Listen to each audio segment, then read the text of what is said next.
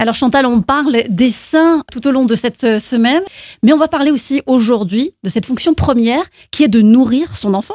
Oui, car la glande mammaire augmente de volume sous le fait des hormones, donc des Mhm. œstrogènes, ce qui explique les variations des dimensions du sein, déjà au cours du cycle menstruel et évidemment au cours de la grossesse. Au cours d'une grossesse, effectivement, Oui. les seins prennent beaucoup de, Prennent beaucoup. de volume. et de l'allaitement. hein. Mais de façon habituelle, elle ne fabrique pas de lait, hein, cette glande, mais l'on pourrait dire que l'allaitement est la fonction principale des seins. D'ailleurs, le volume des seins est le témoignage de la capacité d'une femme à allaiter et donc à procréer. Ça aussi, c'est excitant, cette euh, procréation, finalement.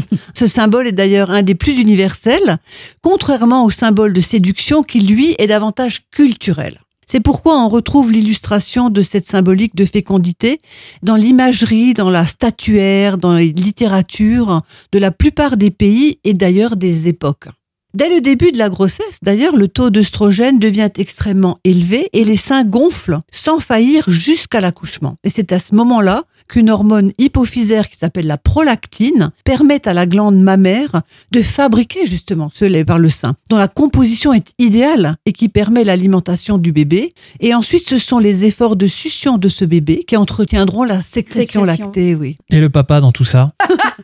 Alors, c'est vrai, vous avez raison, le papa peut se sentir un peu en compétition avec ce bébé à la conquête de ce sein maternel. Et d'ailleurs, cela peut être à l'origine de certaines attitudes conflictuelles. Ah, à ce point-là Oui, mais pas que le sein, hein, parfois le bébé tout entier. hein. Eh oui. Le fameux cododo maintenant, Oui, qui est très sûr. à la mode, Mm. est très controversé par les papas qui, eux, euh, ont un bébé au milieu d'eux ou à côté d'eux et qui ont un problème pour la sexualité après l'accouchement. Et donc, dans ces situations aux conséquences incalculables parfois pour l'avenir du couple et de l'enfant, le rôle de la mère n'est absolument pas neutre. Et d'ailleurs, demain, on va avoir de bons conseils. Ah bah oui, demain c'est vendredi. Du Du vendredi. vendredi par rapport au sein.